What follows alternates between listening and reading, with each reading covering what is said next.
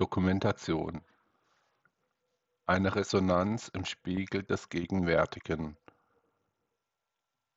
Alle einfachen Handlungen eines Menschen ergeben eine Fülle. Sie hat den Menschen ausgestattet. Mit Zuhilfenahme einer solchen Ausstattung, wie sie ihm zu eigen gewesen ist, hat der Mensch manche Gelegenheit erfahren, um sein Lebensglück im Dasein zu bestimmen. Da kann er es festmachen, was er erhalten hat. Zugleich haben seine Dinge eine Wertigkeit zu eigen, welchen diesen zugeordnet werden kann. Da soll es eine Wertigkeit je Sache sein, was ihm klar geworden ist. So kann man die Einfachheit bezogen auf das Gegebene praktizieren und sich als Mensch erschauen. Ein Mensch ist jemand, welcher etwas ist, hat und tut. Da hat diese Welt für ihn drei Ebenen zu eigen, auf denen er seine Existenz wie eine Zeit aufspannen kann. Derweil soll es wahr sein, dass es ein einziges Zelt gewesen ist, in welchem er sich aufzuhalten vermocht hat. Der Himmel und mit ihm die Ordnung hat seinem Dasein jenen Glanz verliehen, welcher ihn zu einem solchen Menschen gemacht hat, der sein Zelt gut kennt und somit seinen Aufenthaltsort zu bestimmen weiß. Hierbei befindet er sich also und hat somit alles parat, was er für sein Dasein gebraucht hat. Getreu eines solchen Minimalismus soll er in die Erweiterung gehen oder es lassen. Es ist egal gewesen, ob es fünf, 15 oder 75 Nebenzelte sind, was einer für sich zu eigen hat. Er wird sich allein nur in einem davon aufzuhalten wissen. Darum soll seine Existenz eine einfache sein, weil es ihr entsprochen hat, so zu erscheinen. Darauf sind wir ausgelegt. Genau deshalb haben wir es wahrgemacht, dass wir uns im Dasein unserer Existenz darauf beziehen, wer wir sind. Es ist uns stets zu eigen gewesen, so zu denken und auch so zu sein. Alles hat bei uns dem Gegebenen entsprochen, solange wir es wahrgemacht haben, dass es eine einfache Sache geblieben ist. Dann aber, wenn es so erschienen ist, als ob es etwas Einfaches sei, was uns zu eigen gewesen ist, haben sich die Begebenheiten auch daraufhin von uns einstellen lassen. Manches hat sich darum bei uns gesammelt und ist in die Verstärkung gegangen. Vielfach haben sich unsere Dinge deswegen gebessert.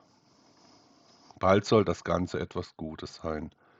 So möchten wir davon denken, so möchten wir daran glauben. Da nehmen wir etwas auf uns und bringen es voran. Wie eine Maschine haben wir getreu unserer Intention, jenem inneren Aufbau von uns selbst gehandelt. Etwas ist dadurch wahr geworden, was von der Lebendigkeit unseres Glückes gezeugt hat. Mit der Kraft der vereinheitlichen Gedanken und Ideen können wir für unseren Mitmenschen ausreichend gut bestehen.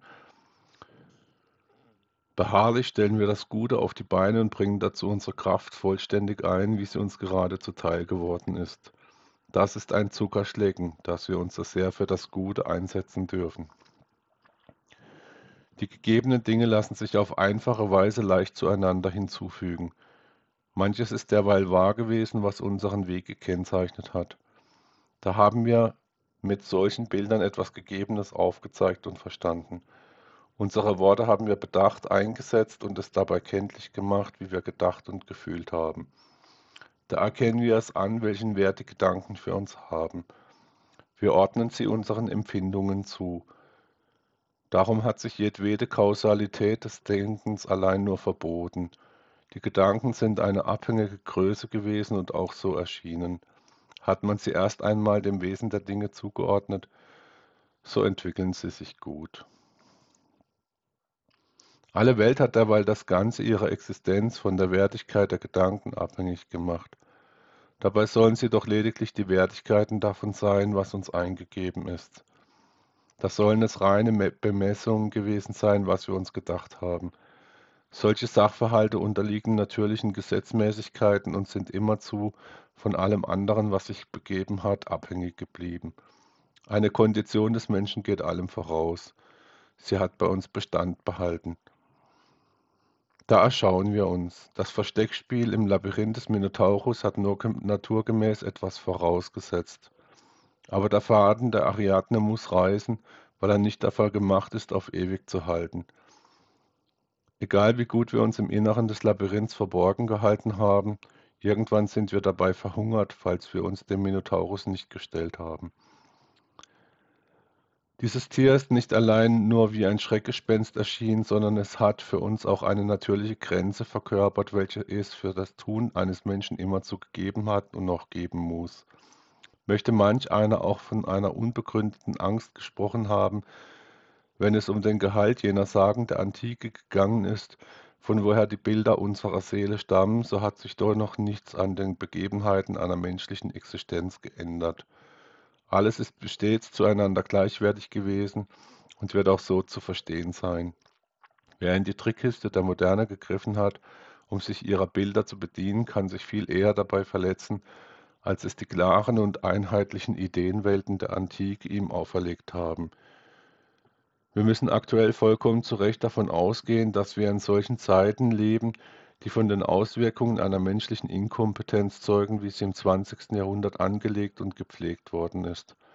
Alles hatte einem Dämon der Freizügigkeit gedient, nichts ist dadurch in Ordnung gekommen. Das Schlimme dabei ist die Verzerrung der Welt und somit auch der menschlichen Schicksale aufgrund einer Verschleppung notwendiger, aber unterlassener Handlungen gewesen.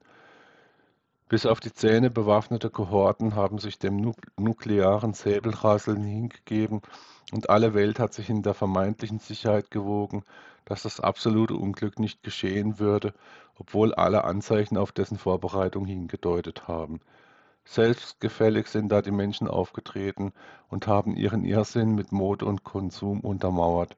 Ein Fortschreiten davon hat das Nichtige hervorgebracht und in eine alles bestimmende Größe verwandelt.